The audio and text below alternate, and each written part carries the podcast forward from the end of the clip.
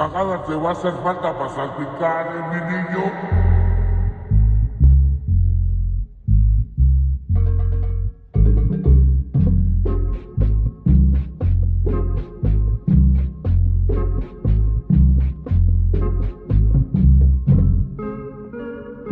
¿Qué tal, banda? Estamos de nuevo aquí en Cuentos Ñeros después de seis semanas de una exhaustiva explotación laboral, eh, alcoholismo eh, y pues cosas, ¿no? Estamos ocupados, la vida moderna.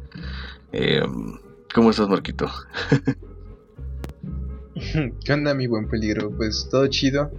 Estoy un poco pachecón, bastante relajado, listo para grabar y para el cuento que me traes esta noche, bro. Y también, pues bastante feliz de ya estar de vuelta, men. Ya tiene bastante tiempo que no hacíamos esto y la verdad es que sí se extrañaba. Es una actividad bastante liberadora, además de que siempre es un placer poder conversar contigo y escuchar los cuentos interesantes que siempre sueles traer. Y pues bueno, pues eso, men. Así estoy esta noche. Ahora sí le echaste sabor porque cabe, cabe mencionar que este es el tercer intento. Eh, acabamos de chingarnos un... Bueno, Marco nos trajo un cuento que fue bastante sorpresa porque no lo había terminado de leer, yo no lo conocía y... Pues sí nos sorprendió, bas- No me sorprendió bastante que no nos diera absolutamente nada de qué hablar. Estaba rechafa, banda. Bueno, no, no tanto así, pero como que nada. No, sí, sí. El chiste de aquí, pues, es compartir con ustedes cosas de calidad, ¿no? Pues, que Exactamente. disfruten ustedes y también nosotros. Y en este caso, pues, no, no estaba tan chido, así que decidimos cambiar de cuento. Ahora Peligro es el que va a leer el cuento. No sé ni siquiera de quién es o cómo se llama el cuento. También esto es un poco sorpresa para mí, pero creo que este sí lo leíste tú. Sí, güey, este sí. ¿Y de dónde lo sacaste? De calado y garantizado. Espérame, hay que, tengo que mencionar dos cosas porque ya lo dijimos en los anteriores y ahora siento que ya, ya me siento obligado a decirlo aquí. Eh, lo voy a decir rápido porque, pues la verdad es que no es tanto. Em, estamos preparando chingaderas para sacar. Estamos ahí colaborando, bueno, más o menos como que colaborando con varias bandillas para sacar más contenido. Eh, ya vamos a estar en pinche Instagram, a lo mejor en TikTok. Puede que se baile, puede que no. No hay garantía de ninguno de esos dos. Em, y gracias a toda la banda que nos estado escuchando en todo este tiempo, porque reviso los putos números y nos siguen. Ya no diario, pero sí un día sí, o días, rachas de días en los que nos escuchan, como que los encuentran y se escuchan todos. Y pues nada, banda, muchísimas gracias y pues ya vamos a estar de regreso con la constancia no tan constante que ya nos caracteriza desde hace buen tiempo. Eh, preparando más cosas, viene más pinche material y la verga. Y. Ah, sí, pues saludos a toda la banda. Muchas gracias por escuchar esta chingadera, seguir aquí. Eh, aquí seguiremos siguiendo, continuando. ya dije que seguiremos mucho, ¿no? La cosa es que ahí andamos. Eh, ahora sí, pariente. Síganos, banda. Ah, sí, Ay, cierto. güey. compártanos además. Porque, pues sí, luego esto se queda mucho en los círculos internos de pues la banda que ya nos conoce, la banda que son nuestros cuates y que escuchan el podcast o amigas. Pero pues queremos que esto pues crezca un poco más, ¿no? Y que se comparta, que llegue a más rincones y que también pues la comunidad crezca en general. Así que, paro banda, compartan esto si les gusta. Y si, y si les da pena que sepan que les gustan esas cosas, nomás así en, en un mensajito con sus, con sus personas de confianza.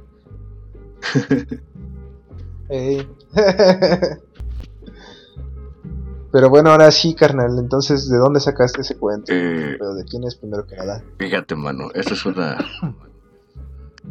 historia muy estúpida, pero este, este lo saqué, de un- me lo recomendó, de hecho, el, el Seekers es un libro llamado Cuentos Centroamericanos, que es, adivina de qué, De cuentos de Centroamérica. exactamente, mano. Eh, ah, el, el Seekers es el valedor que nos ayuda ahí con las cosas visuales de la miscelánea. Saludote que lo va a escuchar esto. Que mañana nos vamos a ir a vacunar, güey. Tempranito me voy a ir con ese cabrón ahí. A que nos ponga nuestra AstraZeneca y nos palidemos, pero eso es otra cosa. El, el pedo es que me, dice que lo leímos en la... Iba con ese güey en la secundaria. Dice, que lo leímos, pero yo no, recuerdo este puto libro. Y pues que está muy bueno. La cosa es que, pues siendo cuentos centroamericanos, contiene cuentos de de países centroamericanos, claro, claramente. Y trae ahí una, es una colección muy buena de diferentes autores. Hay Guatemala, Honduras, El Salvador, Nicaragua, Costa Rica y Panamá. Y este que les voy a leer es de Honduras. Em, pues no sé qué quieres decir algo, mano, ya me voy tendo. Eh, no, pues creo que está bien que no haya tanto preámbulo, que se quede un poco pues sorpresa el cuento, así que dale. Va. Mm, los pinches cuentos vienen con una pequeña introducción del sobre autor. Y este es Eduardo Barr, como Barr, con una H antes de la R. Dice que nació en Tegucigalpa en 1940. Estudió literatura en la Escuela Superior del Profesorado y más tarde en la Universidad de Cincinnati, en Cincinnati, Estados Unidos. Eh, cultiva el ensayo y oficia de actor teatral, pero ha escrito tres libros de cuentos que lo sitúan en, en un lugar destacado de la narrativa hondureña. El Fotografía del Peñasco, de 1969 y El cuento de la guerra de 1973 y, ah, y Mazapán de 1982. Eh, el cuento se llama los héroes, los héroes de la fiebre y dice así. A ver.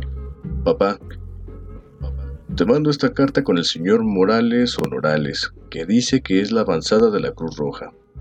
Aquí nadie sabe quién es quién porque han venido un montón de civiles armados y vestidos con uniformes nuevos. Han montado varias tiendas enormes con la cruz que parece que van a servir de hospitales. Todos los camiones que están llegando traen gran cantidad de comida y medicinas. Mi coronel está como la gran, porque dice que, que hace aquí tanto jodido y que por qué no se van a donde está el verdadero macaneo. Y ya dijo que los va a sacar de aquí a patadas. Hemos recibido órdenes de quedarnos cerca de estos pueblos que fueron bombardeados porque creen que ahora viene la infantería. Pero tenemos demasiado tiempo y no asoma nadie. Por lo pronto no hacemos más que limpiar los fusiles y lustrarnos las botas. Con la llegada de estos civiles el asunto más bien parece una feria de pueblo. Todos están muy animados y mientras unas viejas que parece que son de esas gorgueras hacen un montón de comida que se van a comer ellas mismas. Hay otras que cantan y como que se meten sus tragos. Hace poco un tipo de esos me preguntó que si yo era de los enemigos o que si era de los nuestros. Yo no me pude aguantar y le dije que se fuera a la mierda. Si no quería que le pegara un tiro.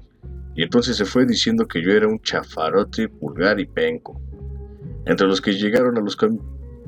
madre! Entre los que llegaron en los camiones están unos maricones que dicen que van a presentar teatro, no sé qué. Están levantando un tablado y se están pintando la cara. Hay unas mujeres jóvenes con una cara de puta que no se las quita ni Dios, que vinieron con los maricones y que se han dedicado a visitar las tiendas de los oficiales. Por esa parte estamos bien aquí esperando que venga el enemigo. Y aunque algunos compañeros míos quieren que se los trasladen a la línea de fuego, a mí no me gustaría, pues no sé lo que me va a pasar cuando le dispare el primer tiro al cuerpo de un hombre como yo. Te cuento que no tengo muchos amigos, Casi no les hablo porque no me siento bien, bien metido en este uniforme cargando ese montón de balas. Yo te había dicho que no me gustaba este asunto, de las armas y... Creo que le diste instrucciones a Leonel para que me, para que me esté vigilando. Solo pasa encima de mí, me manda a hacer cualquier cosa con tal de que no esté de balde. Me pone las líneas de las... Me pone las líneas de los vigías que es por donde se supone que van a llegar los enemigos. Me pone de guardia y me joden todo. Ayer que llegamos me dijo que no me creyera que porque era mi hermano no me iba a tener, me iba a tener de niño bonito. Ojalá que esta vaina termine lo más pronto para pedir mi baja. Decirle a mi mamá que estoy con bien y que espero verla pronto. A Celina, Que no me toque los libros que dejé en el librero. A vos te mando un buen abrazo. Tu hijo que te quiere, Hernán. Posdata. Decirle a Celina que riegue el palo de aguacate injerto y que se acuerde de darle de comer huracán, que le voy a llevar un bonito de la frutera. Papá, no sé si recibirás esta carta. La escribo en un momento de descanso que es muy poco. Perdón el papel y la letra.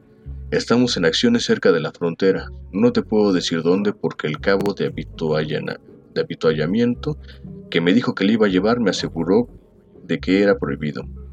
Fíjate que hemos pasado por unos pueblos por los que ya pasaron los enemigos. La gente venía para adentro con sus, con sus chanchitos y sus hipotes panzones, casi desnudos, todos los hipotes. Esto de la guerra es más jodido de lo que yo creía. Pues fíjate que cuando una mujer que encontramos nos dijo que de dónde éramos, le caímos sin contestarle. Yo no lo hice, pero todos mis compañeros sí. De ahí fuimos en una avanzadilla y unos que iban conmigo me abandonaron y yo perdí mi equipo. Entonces me encontré con unos muertos y eran del otro lado.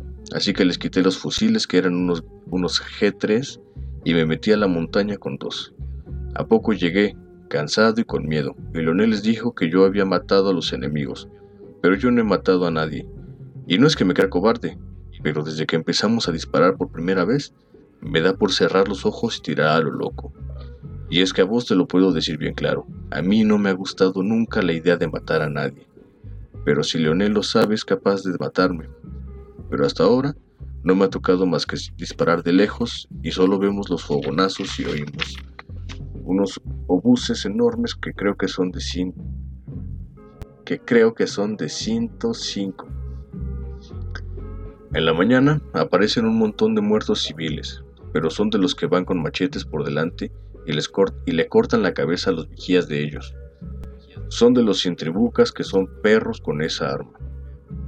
También nos vinieron unos indios de la montaña de la flor, que no hablan nada y que, y que andan medio desnudos, y que fíjate que solo andan con unas cañas delgadas y larguísimas que dicen que tiran veneno. Eso sí, los pueblos hieden a pudrición y todos han sido saqueados. Hasta encontramos calzones de mujer enganchados en unos palos para que los viéramos y también en la iglesia abandonada y han puesto unos rótulos de los de la Brigada del Diablo y, y otros que parece que son los del tal Medrano, en los que dicen que volverán. Anoche nos topamos con unos que nos hablaron y nos dijeron, vengan, somos hondureños, pero al cabo dijo, nadie se va a mover de aquí y no hablamos nada. Entonces me acordé cuando habíamos encontrado a aquellos del Cuerpo Especial de Seguridad que venían por la carretera y Leonel les dijo que se identificaran y no hicieron otra cosa que tirar y Leonel ordenó fuego. Y resultaron como cinco muertos de ellos que eran de los nuestros. Pero esta vez fue el cabo el que habló y dijo que cómo se, que se llamaba el batallón de ellos y no contestaron. Solo dijeron que fuéramos, que eran de, de los de nosotros y, y estuviéramos allí como media hora frente a los otros sin hablar nada, solo con las armas montadas y como a cinco metros en la oscurana hasta que se movieron y se fueron sin decir nada. Yo me pasé tocando el crucifijo todo el tiempo, pero el cabo no me vio. No me, puedo, no me puedo acordar de más cosas ahorita porque ya nos van a mover. Solo te digo que nos van a trasladar para el otro frente porque aquí van a venir los del, táctico y tal vez cuando lleguemos a Nakaome te voy a mandar otra carta y solo ahorita esto y que me saludes a la viejita, que estoy bien por obra de Dios, y a Huracán y a Celina. A vos un abrazo de tu hijo que te quiere, Hernán. Papá, anoche me hirieron, pero no es nada de cuidado, no te preocupes, ni que se preocupe mi mamá. Me agarraron cuando estaba de vigía en una guama y fíjate que me agarró un miedo horrible y si no salto creo que me matan. Los otros me molestan porque dicen que grité como Tarzán y que me puse a disparar como loco. Tengo un poco de fiebre y lo peor es que no hay nada que comer en la tarde. No hay nada de comer. En la tardecita vamos a buscar gallinas para robar pero no encontramos nada porque la gente se ha ido. Solo hay moras verdes y hojas de vaca gorda y por eso no nos morimos de hambre y de sed, porque ya nadie nos manda nada de, Tegucigalpa, que a lo mejor ya está en manos del enemigo. Vos podés esconderte en la casa del tío Julián y de mi tía María Andino, que estén bien escondidas en el monte. Esto por si recibís esta carta.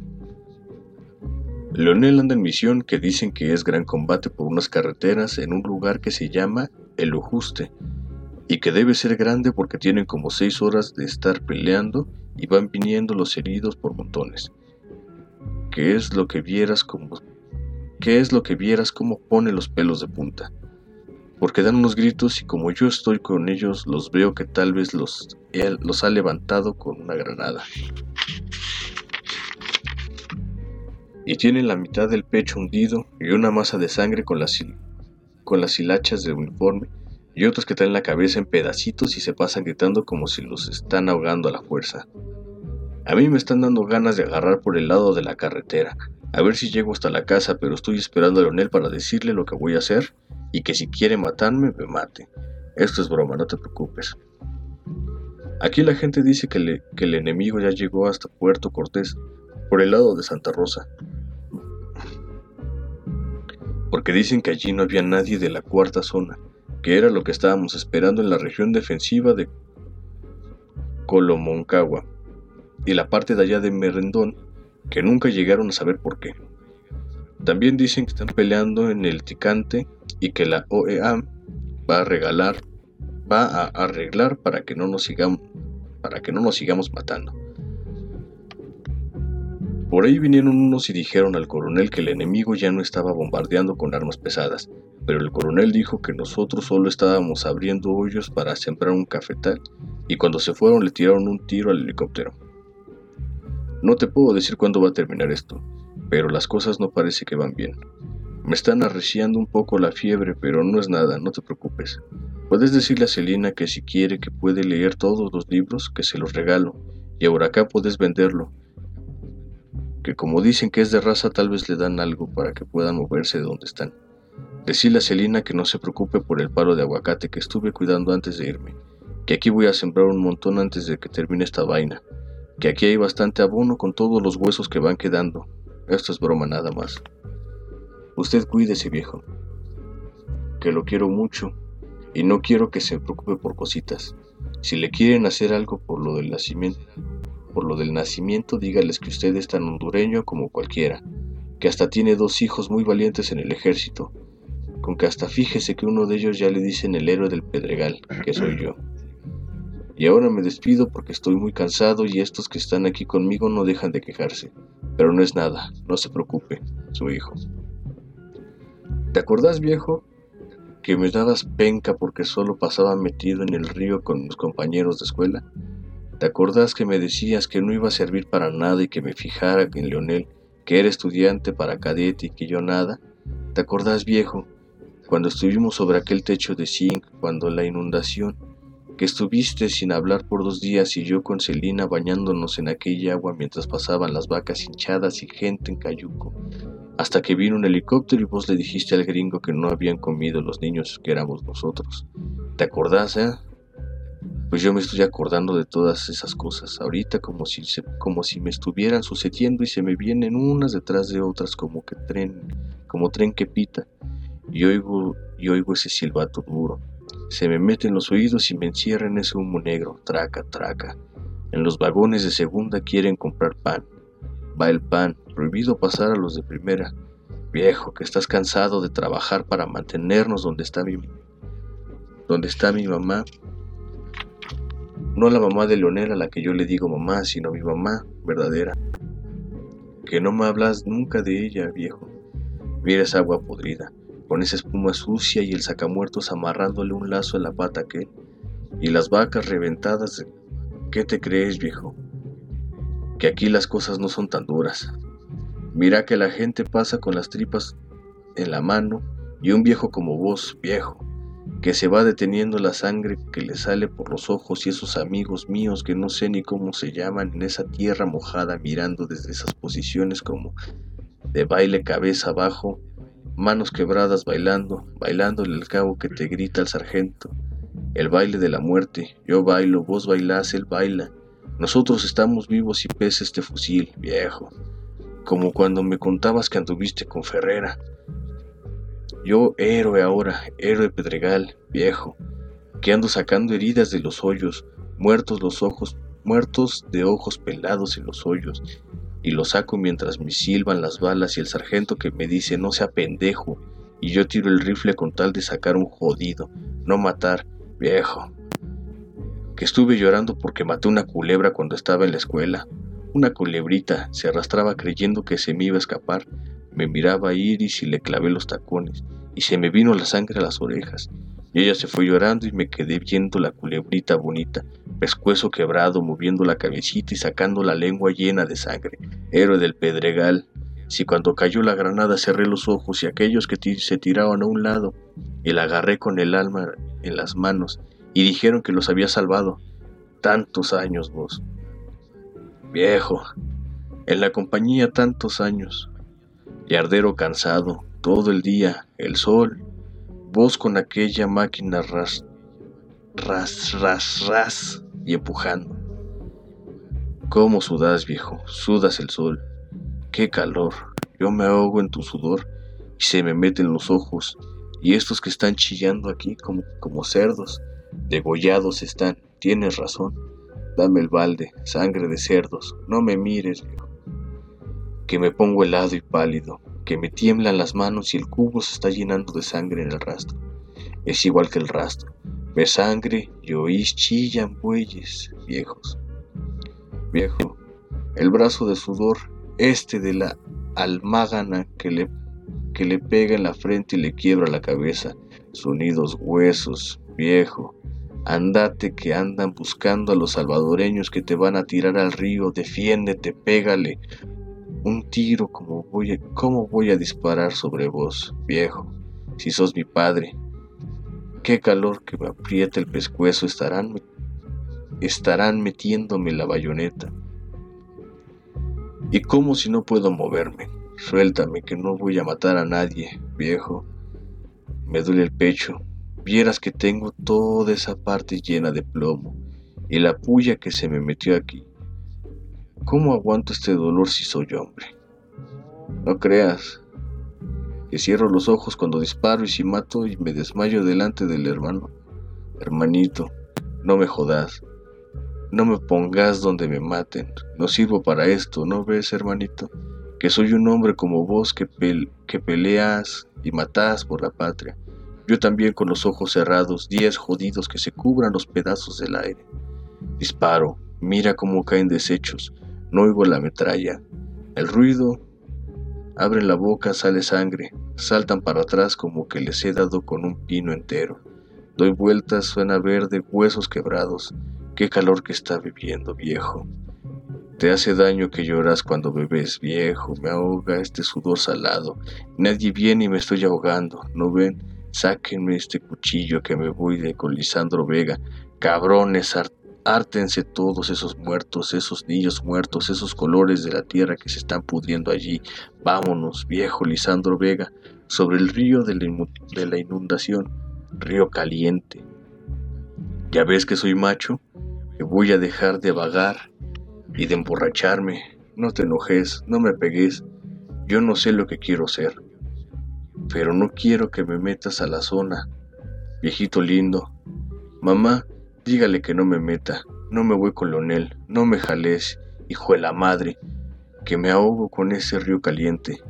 Cállense la jeta, no chillen, no griten así, por favor. Dios mío, ¿qué putas estoy haciendo aquí sacando este muerto ahogado de la pata, jalando este lazo y está duro el maldito? No puedo llevarlo a la corriente. Si lo suelto se va a enojar el viejo. Sálveme, alguien me está ahogando en esta agua podrida. Salada, agua, sáquenme. Puedo solo. Soy hombre. Sáquenme, sácame viejo. Pero vámonos, don Lisandro Vega. Vámonos. Fin, mano. No mames, está bien. Está bien cabrón, ¿no, güey? Sí, men. Terminó completamente muerto, ¿no? Y delirante. Sí. Sí, güey, que estas cartas si salieron o no, si fue como el pinche Joker y ya estaba viendo su alucín y en, su despedida el resentimiento a su padre, ¿no? Como Está, está muy cabrón, güey, trae demasiadas cosas. es- y escrito, güey, sí, sí, lo leí como pendejo porque hay muchas cosas que de repente no pone acentos donde no estoy acostumbrado a ver, donde no estoy acostumbrado a verlos, güey. me sacó de pedo. No sé hablar hondureño, no sé No, hablar pues- hondureño, güey. Luego pasa, güey. Con palabras que uno no está acostumbrado a pronunciar, ¿no? Pero bueno, la banda entiende, así que no hay agüite. Pero sí, güey, la neta, hay, hay mucho de qué hablar de este cuento, ¿no? Toca muchos temas. Pero pues como que el, el- el más palpable pues es completamente la guerra y los efectos que, tiene sobre las personas, ¿no? Sobre, sobre todo cómo se ve en las cartas el poco, cómo poco a poco va pues degenerando este men, ¿no? Eh, al principio, pues su optimismo se ve como un poco claro, un poco más claro y después se va como difuminando poco a poco hasta que llegas a esta última carta en donde ya, pues está como en la locura de su fiebre final, ¿no? Eh, como mezclando ya recuerdos presentes y, perdón, este momentos presentes con recuerdos del pasado. eh, y pues hablando un poco también de sus síntomas, ¿no? De cómo lo ahoga el sudor de su propia fiebre, que lo, lo hace pasar, o más bien eh, lo camufla tras varias metáforas, ¿no? Que es el agua caliente, el río podrido, no sé qué otras cosas dice, güey, pero sí está, está muy chido. Es que, ¿sabes que más bien que estaba. eh, Bueno, cre- creo que el, el pedo ahí era que el güey estaba viendo su vida pasar frente a sus ojos. El güey estaba muriendo mientras estaba Sí, escribiendo, justo. entonces estaba, estaba mezclando sus recuerdos con la realidad. Y desde la parte en la que, en la que dice. Es que empieza diciéndole a su. En el postdata de que le dice a su hermana que. Que moje el palo de, la, de aguacate y que le dé de comer al perro. Y después ay, que no toque sus libros. Ya después, dile, dile a. Celina que los lea todos. Que ya no le Sí. pele ese pinche, ese pinche palo de aguacate. Y, y que vendan al, Y que además que al perro que lo venda. lo venden, sí. El, güey ya, Como ya tenía la idea ya- de que no iba a regresar, que, que, que ya estaba en otra vida. O, o a lo mejor, sí, güey, como que, que le había cambiado todo, ¿no? Ya no. Sí, sí, sí. Se, se- No, como para ese punto ya yo creo que ya entendía que pues era el, el final, ¿no? Y que pues tenía que encontrar la forma de despedirse de una u otra manera o de dejar atrás todo eso y también pues liberar a, a su familia de todos esos como pequeños deberes, ¿no? Que quizás lo puedan atar a él, a él de, de una u otra manera. Y, y también el pedo que tiene con su hermano, su papá. Porque su, su hermano mayor era el más...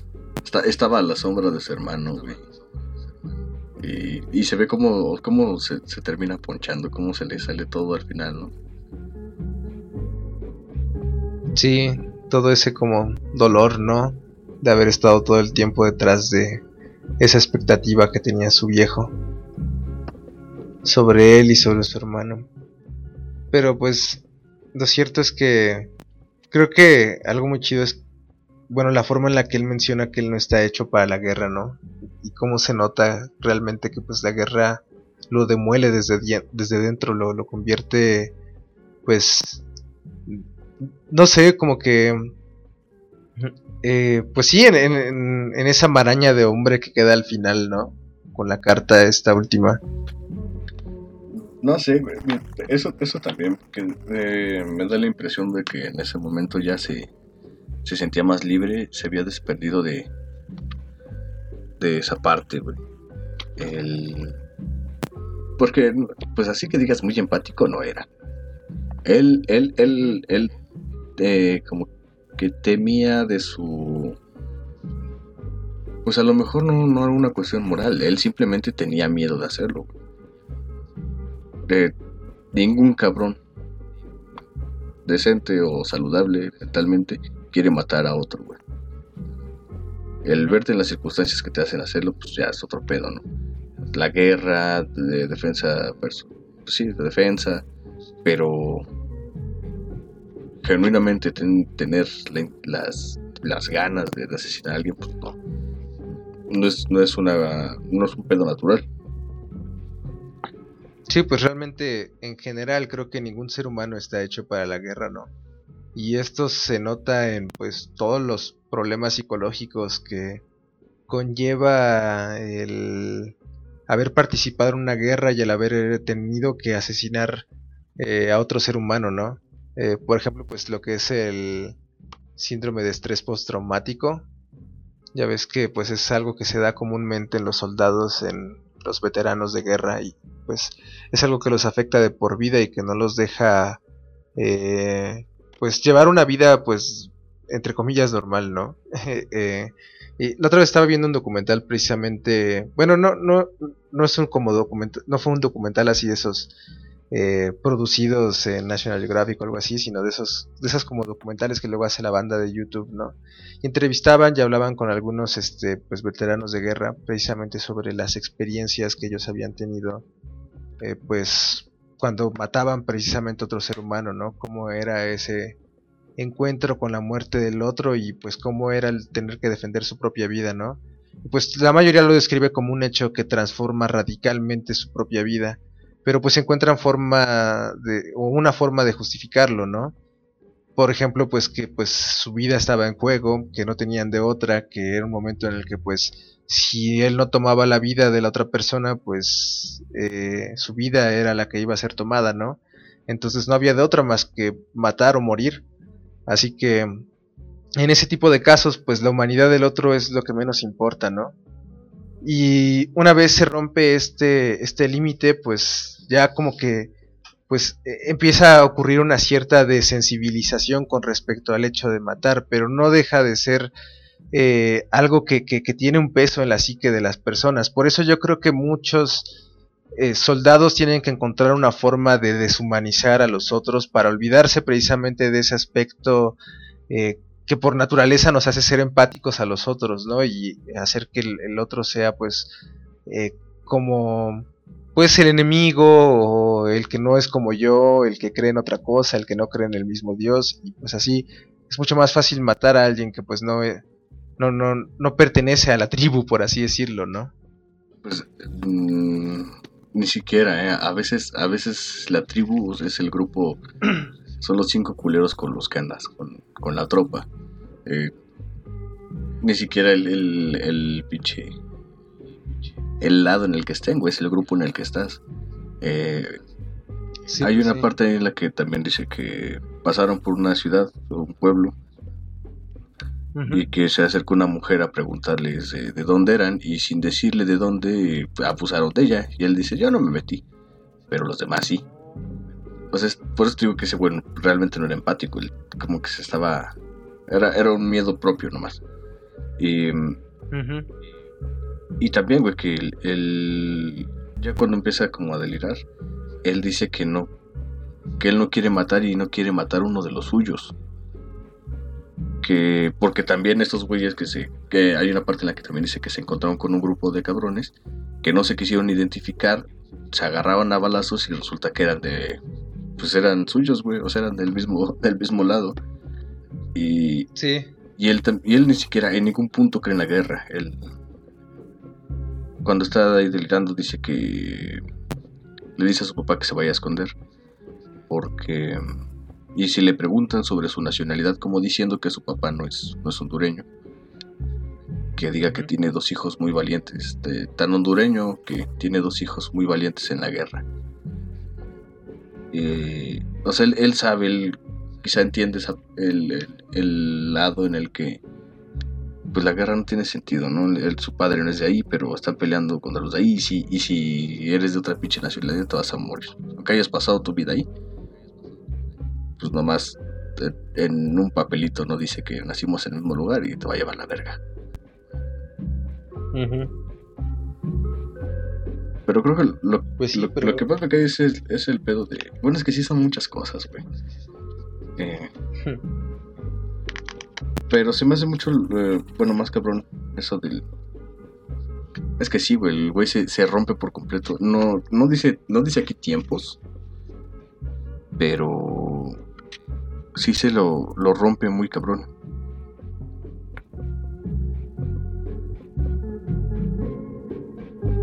¿Cómo? Que lo rompe la, guerra, lo rompe todo. La guerra y, en, su último momento es como que se disculpa, le echa pedo a su papá, eh, todo, ¿no? Como que se quiere, se, como que se confiesa, se, se quiere ir limpio. Bueno, a lo mejor ni siquiera es voluntario, ¿no? Simplemente está expresando No, como que nada lo último. se está dejando llevar por, por, pues sí, el delirio completamente. Eh, está siendo poseído por, por ello, por así decirlo. Así que no, no creo que haya tenido control realmente sobre lo que escribía. Era como ya pura liberación de pues todo lo que traía ahí atrapado. Algunos resentimientos, sus miedos internos. Lo que sí es muy claro es su, su aversión hacia el hecho de matar, ¿no? ¿Te acuerdas que dice que, que cuando mató a una culebrita, cómo se puso a llorar después de haberlo hecho? O sea, desde ahí, o sea, esa fue como su primera experiencia con, con el hecho de, de, de verse a sí mismo como alguien que tiene la posibilidad de tomar una vida, ¿no? Y el haberlo hecho, pues le causó a él esa impresión horrible, lo hizo llorar. Así que parece que desde niño nunca tuvo esa vena, esa capacidad o esa eh, sangre fría para poder tomar una vida. Si, si se sintió así con una culebrita, imagínate ahora teniendo que matar a otros seres humanos. Eh, pues no lo sé. Yo creo que sí, seguramente fue devastador para él eh, el haber participado. Como lo es para cualquier Sí, güey, na- na- nadie, nadie quiere matar, como decías hace rato, o sea, es el chile o, o- Pues bueno, todo, todo siempre es justificación. El... Y pues tienes que deshumanizar para poder asesinar al otro, ¿no? Para dejar de verlo como un igual y, y- y poder hacer eso. Em, porque ningún humano quiere matar. No es algo como que esté dentro de nosotros, es puede ser una consecuencia de, un- de que saques de onda con alguien. Pero si amaneces un día y dices, ay, como que hoy quiero volar a un hijo de su puta madre, no, estás mal, ve a checarte. Eh, pero ahora sí ya leíste el pinche El arte de la guerra. No, carnal. no, no, No mames, bueno, ese es pinche. Ese ya es de cajón, güey. Pero bueno, el pedo es que ahí también el, el Sun Tse eh, habla mucho de eso, güey. De cómo tienes que. Él, él, él- creo que lo- él lo entendía. Que ningún güey va a matar de a gratis. Entonces, lo que tienes que hacer es eh, convencerlos de. O, o hacerlos, o que ellos mismos se convenzan de, de que tienen una misión o que es como el daño colateral. Eh, desde que poner al, poner al otro como un enemigo, como que ese güey, si tú no vas por él, él va por ti. Que vas a, vas a, más vas a verte beneficiado de cualquier manera. Si no es, si no es eh, enriquecerte, porque los, los dejaban saquear. Em, o sea, van a tener feria. Van a poder usar mujeres, van a, van a poder tener esclavos. El, el- la, la misma defensa, el protegerte. De que sabes, mejor me lo chingo antes de que venga por mí. Y el otro que es, pues creo que va de la mano, que es la unión. El, pues estoy peleando, no, no es como estos güeyes, ¿no? Que agarran a cualquier cabrón y los, los montan y los, los tiran ahí, cámara echen vergazos. Sino, o sea, eran otros tipos de guerras, ¿no? O sea, peleas, salías a, pesar, a, a pelear con tu vecino, con el panadero, con el pinche, con el florista y pues eran todos güeyes de línea. Los entendías como iguales y sabías que tenías que protegerlos. eh, había una mm, pues sí había hermandad, ¿no? O algo así. Y también eso, cómo ha cambiado la, ha cambiado bastante la guerra, los intereses, que sigue siendo algo así. Eso, eso no cambiará. Y este güey no, no se había casado con, con ninguna, con ninguna de estas ideas. Él, él estaba con su hermano, pero él, él le, traía pedo a su hermano. No, no sentía ni siquiera que tenía que estar ahí para defenderlo, para cuidarlo. Él, no tenía amigos, él lo decía, ¿no? que no tenía amigos, o sea, no se identificaba con otro cabrón, con... No tenía con quién cuidarse, güey, no tenía su... Su... Su Forrest Gump, güey, no sé, su valedor, ¿no? Que le, que le tirara ahí en la esquina, con quien sentirse chido, o, o que- que fuera un, un, un aliciente en ese pinche momento que todo, todo estaba de la verga, este güey nada más estaba pensando en su familia y muy, demasiado en su jefe. A lo mejor era, era como un amor-odio, ¿no? Él pensaba mucho en, en cumplir sus, sus expectativas, quizá. Ajá. Y. Ay, estaba conectando mucho y ya se me fue el avión, güey. ah, sí. Este güey, o sea, no, no logró. No, no odiaba al, al enemigo. No tenía razón. No tenía ninguna razón para matar. Desde que. Pues eh, quiero pensar que estaba bien. De su cabeza. Eh, no odiaba al enemigo. Él a lo mejor ni siquiera concebía al enemigo. Eh, no tenía hermandad, no había fraternidad en el lugar en el que estaba, lo estaban cambiando constantemente, todos lo trataban de la verga, su hermano lo trataba de la verga. Entonces ni, ni siquiera tenía con quién identificarse, con quién sentirse chido para decir, bueno, pues voy a cuidar a este cabrón, ¿no? Nada más iba ahí que la, que, que la Sí, estuvieran claro. cagando. Y no había una causa, ¿no? Que valiera la pena por la cual dar la vida y por la cual, pues, eh, considerar el tomar la vida de los otros, ¿no? Para defenderla.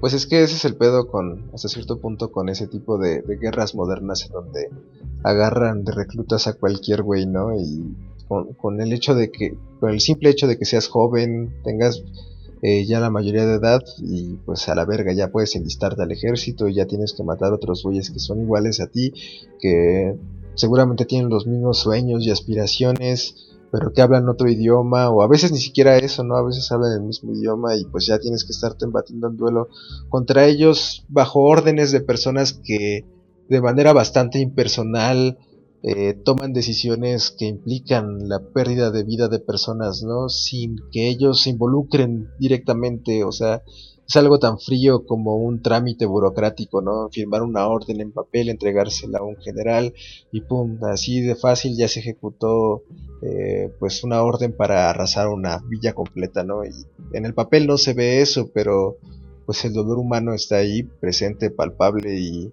eh, es algo que pues yo creo que pues muchos soldados terminan pues por darse cuenta de que no, no vale la pena realmente pues estar ahí involucrado en eso, ¿no?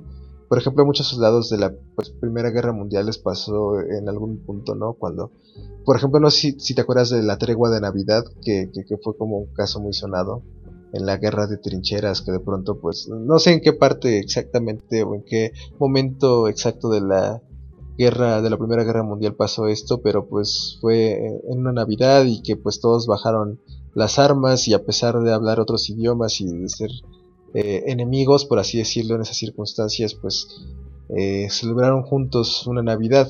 Eh, ese tipo de cosas pues dan cuenta, ¿no? De que pues existe realmente ese hartazgo con respecto a esa ese odio sin sentido y pues la gente busca una forma más de, de- de- de poder convivir y de encontrar humanidad, por así decirlo, dentro de todo ese caos y desamparo que es la guerra. Mm. Pues es lo, es lo que te digo, o sea, ninguno de los güeyes que está ahí creen eso, no es su guerra. Eh, ya te había platicado esto muchas veces y no sé si creo que ya lo había dicho aquí. Hay una película muy bonita que se llama Enemigo Mío. Y es de unos güeyes que están... Esta, esta verga, deberían verla. La voy a buscar si no y la dejo ahí en el pinche... Se las voy a spoilear, pero de todos modos ahí la dejo para que... Si la encuentro, para que la vean. Eh, ¿Y ¿Sabes qué sería chido hacer? Ah, bueno, perdón, termina, güey. y después lo... Eh, son una, una raza alienígena, creo que peleando con humanos.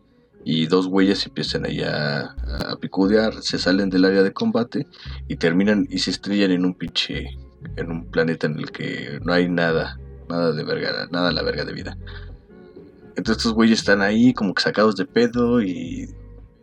Y primero como que se quieren matar y ya después se dan cuenta que pues, tienen que colaborar para sobrevivir en esa mamada va pasando el tiempo y este güey dice, no mames, ese güey es bien chido, se hacen amigos. se dan cuenta que ya no es su guerra, güey. Eh, entonces un día el, el, el, el extraterrestre le dice, ¿sabes qué, güey? Al chile ya. Mi tiempo llegó, güey, ya me voy a la verga. Pero cuando muero, cuando muera, nacerá otro. Deja como un huevo o, o sale de... Cuando muere, no recuerdo. Entonces tiene, tiene un hijo, güey. No es cierto, tiene el hijo antes. Y luego este güey se muere. No me acuerdo cómo. Ah, mire, mejor así, se las, se las digo mal para que la vean bien. El pedo es que. el pedo es que el, el, hijo del extraterrestre le, dice tío. Y. Entonces están ahí y ya de repente los encuentran, güey. Años, pinches años después creo que los humanos y le dice, ¿qué pedo, güey? ¿Cómo andas? Y te perdimos y por fin pudimos localizarte, la verga. Y le dice, ¿qué pedo con ese güey? Y ahora este güey ya tiene el, el pues el compromiso, el, porque le tiene cariño, ese parece güey, es, es, es su sobrino.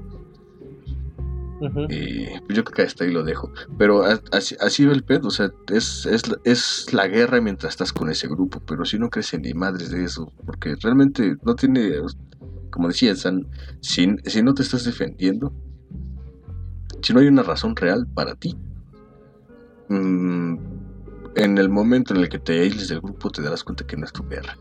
Piensa, por ejemplo, en pinche... Hace rato iba a decir, güey, los Palestina, güey, Israel. O sea, el, el- el pedo que traen, güey, y pues los...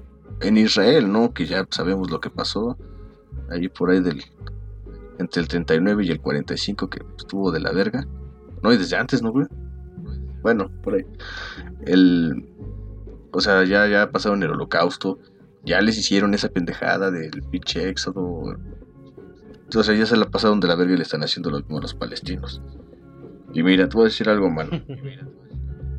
Aprovecho para condenar de nuevo desde el fondo de mi alma y de mis vísceras al Estado de Israel. Maldito seas, Estado de Israel. Maldito seas, terrorista y asesino. Viva el pueblo palestino.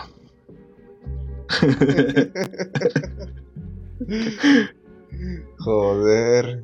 Por un momento tomó posesión de ti el espíritu del altísimo líder, el comandante Chávez. Cuando el, cuando el Maduro dijo que se le apareció el... el, el- como, ajá, como una paloma, bro, así.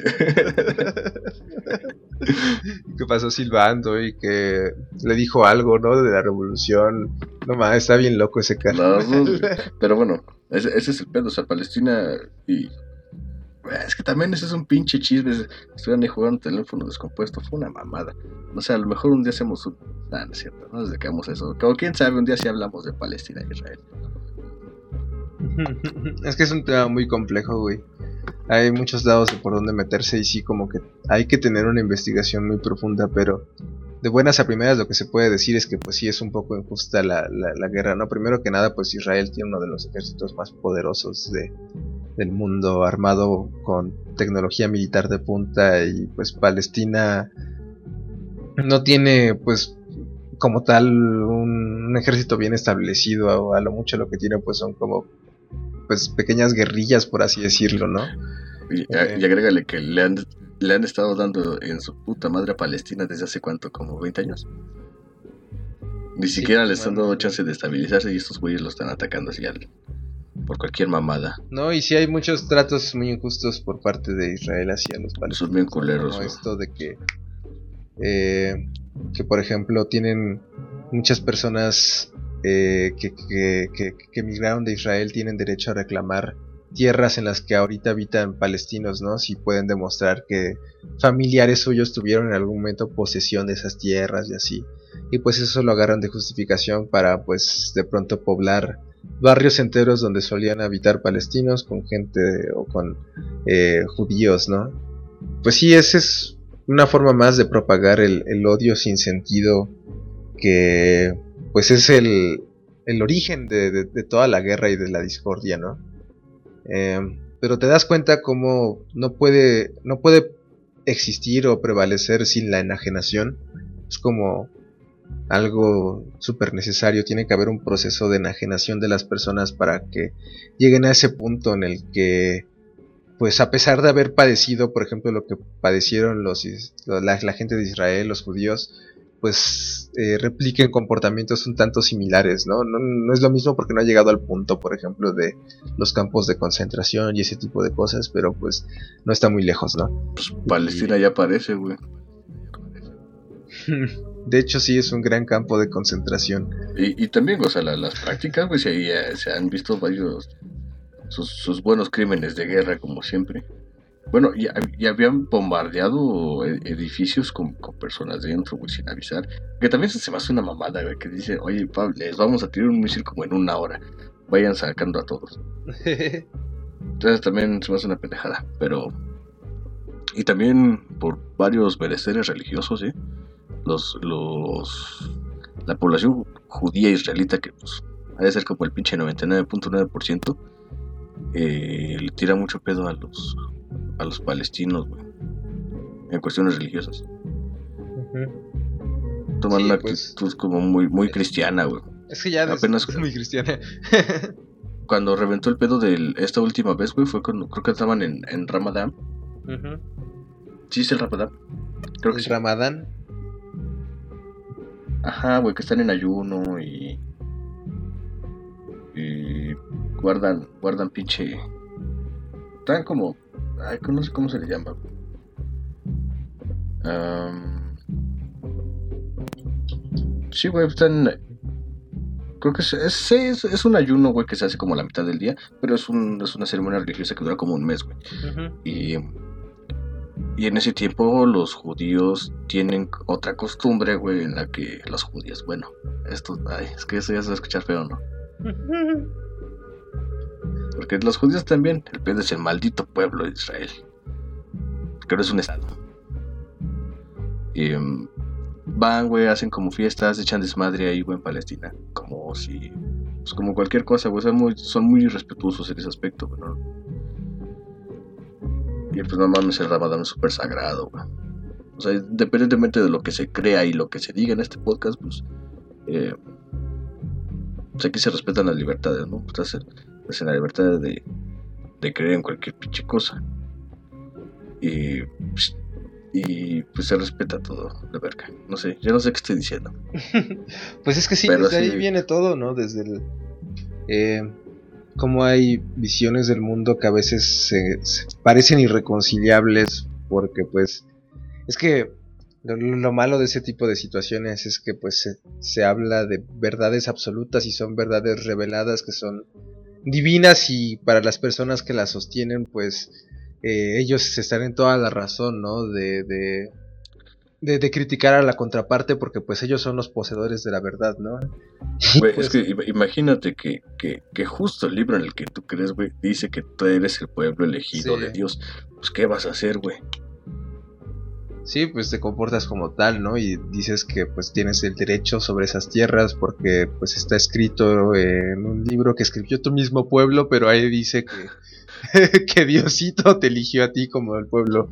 No, espérate, pero eso, eso también aquí la- lo digo de mamada, pero no, no va porque incluso mucho, mucha raza de, o sea, mucha raza de banda, mucha banda de judíos ortodoxos, güey, están en contra del, del pedo con Israel, güey.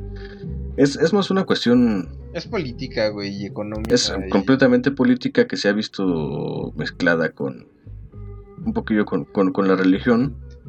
Sí, te decía antes de que se interrumpiera este pedo que, eh, pues, una cosa es cómo los líderes de los estados, pues, utilizan a la religiosidad como pretexto para sus agendas políticas. Y otra cosa, pues, ya es el, el, el- el odio que sí existe realmente y que es palpable entre las sociedades, sobre todo en los sectores más fundamentalistas y dogmáticos eh, de ambas religiones, ¿no? O de cualquier tipo de, movimiento político de extremo, ¿no? Es ahí donde realmente pues está la vena eh, o, existe pues eh, las o, es a partir de ahí más bien que existen las condiciones de posibilidad, por así decirlo, para que pues puedan acontecer pues todo este tipo de situaciones, ¿no? De, de odio que se perpetúa a través de los siglos y que pues eh, ya ha pasado tanto tiempo que la pelea original por la que surgió todo esto pues ya ni siquiera tiene sentido pero sigues odiando al otro güey porque pues eh, así ha sido a lo largo de todos estos años no y así tiene que ser es un pues no sé algo sin sentido Pues sí, es que ya se forma, ya es un, ya es un puto paradigma, ¿no? Ya no, ya no saben ni por qué pelean, nomás saben que le tienen que dar en la madre al otro. Ujú. Sí, sí, sí, pues es que realmente, güey, es, es un conflicto que, que llevas pues sucediendo en el mundo durante siglos, ¿no? Sobre todo, pues ya ves que Jerusalén, pues es una ciudad que concentra ahí, pues los centros religiosos más importantes para eh, las tres religiones abrámicas, pues más, eh, pues con más adeptos, ¿no? En el mundo actualmente, para el cristianismo, para el judaísmo y para los musulmanes. Y pues tienen visiones muy diferentes y muy encontradas. Entonces, obviamente es un lugar que genera discordia y lo ha hecho a lo largo de los siglos, desde hace mucho tiempo, ¿no? Cuántas cruzadas y conquistas y cuántas veces no se han destruido y reconstruido los templos y la ciudad de, asedios y matanzas. No sé, en lugar de ser una ciudad santa parece que es una ciudad maldita. Eso sí, maestro, fíjate. Sí, es... Qué mamadas, güey. Es algo... Ni para cuidar eso, güey, valen verga. Exacto, güey, es completamente paradójico, ¿no? Y extraño e irónico que una de las ciudades que deba ser como la representación o el, el punto donde converge o tal vez se pueda mostrar la espiritualidad humana sea más bien pues un ejemplo de cómo pues a veces realmente parece que no hay forma de reconciliarnos los unos con los otros, ¿no? Y, y pues todo conduce realmente a ese punto en el que pues eh, terminas haciéndole la guerra al otro por las pequeñas diferencias, güey. Es que, mira, mano, las cosas son así. No todos pueden estar bien y yo no voy a estar mal. Entonces, pues, pues nadie va a decir, bueno, pues bueno, ponle que sí, unos, güey. Pero en, en, comunidad nadie va a decir, oiga, pues qué tal si, qué tal si respetamos las creencias de los demás. no, güey, no, no jala. no hay nada como ser el elegido de Dios, güey, a Chile. Yo quisiera ser un elegido de Dios, güey. ¿Sí? Pues, pues sí, güey. Imagínate. Mucha chamba, güey. Pues no, porque de hecho no tienes que hacer nada, güey. Nomás te sientes bien de serlo y ya.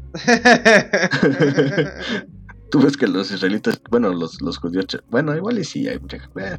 no voy a meter en eso. Pero, pues no, güey, pues nomás existes y ya intenta ser, ser bueno, a, pegarte a lo que dice el libro, pero pues quién sabe qué tal, qué tal el libro dice cosas culeras, ¿no? Pues no lo sé, men, así como lo describe suena que los elegidos de Dios son los millonarios, los empresarios y toda esa banda.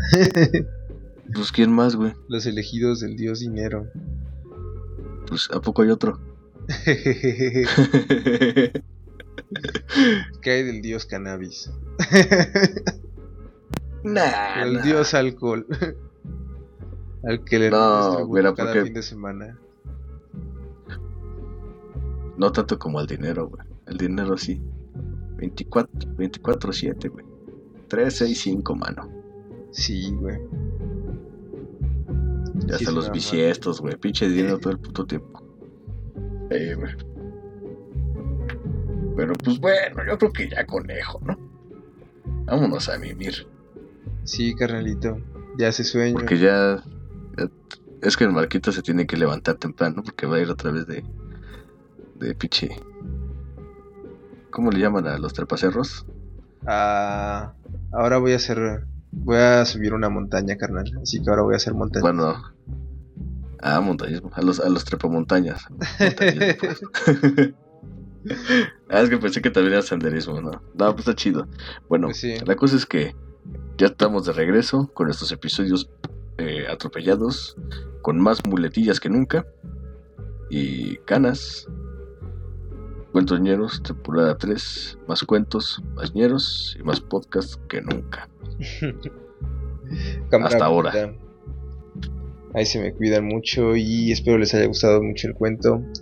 Eh, verga, ¿no? ¿Te gustó? Sí, está muy, muy, muy padre, güey, la forma en la que lo narra todo. Además como queda como bastante implícito eh, pues lo que está pasando con la última carta, ¿no? No, no es que te esté diciendo así realmente pues que ese güey se murió o algo así, pero pues como que lo deja a entenderse entre, entre líneas. Y pues sí, es es un cuento muy bueno. Eh, a ver si luego me rolas ese, ese librito, güey, de cuentos centroamericanos, ¿se llama así? Lo voy a sacar copias porque no está en pinche internet, güey. Ah, pues sí. No está completo. Y ya lo, lo publicamos. La- verdad sí es- sí es muy bueno. Es, es todavía secreto. Ah, es solamente No una es cierto. así como para hacer el teaser de lo que se viene. ah, sí, eh, este, les hi- hice un libro, luego se los paso. O sea, no mío, no lo escribí, solo lo hice, lo armé, una colección. Pero ahí luego les cuento bien. Ya nomás que aquí, para quemarte, mano, para evidenciarte, nomás que Marco me pase su parte, ya sale. Chale. ¿Para qué hablas, valedor? Ya, solito, güey, solito. Va, va, va. No, pues sí, ya voy a poner las pilas, perdón, carnal. Que luego sí se me va la onda. Pero bueno, a ver si no me muero mañana trepando montañas. Y si me muero, pues ya, güey, te, te podré regalar que esté chido. Pues, Pues yo, yo mañana voy a ir a vacunarme, güey. Y creo que están poniendo AstraZeneca, entonces a ver si no me muero yo también. oh, vale, verga. bueno, te Pues regalo, cámaras, pues. te regalo mi computadora si me muero mañana. ¿Va? Mm, bueno, Pues va. es que no sé para qué, pero bueno. Pues para que no se quede ahí de pisapapeles. pues cámara banda.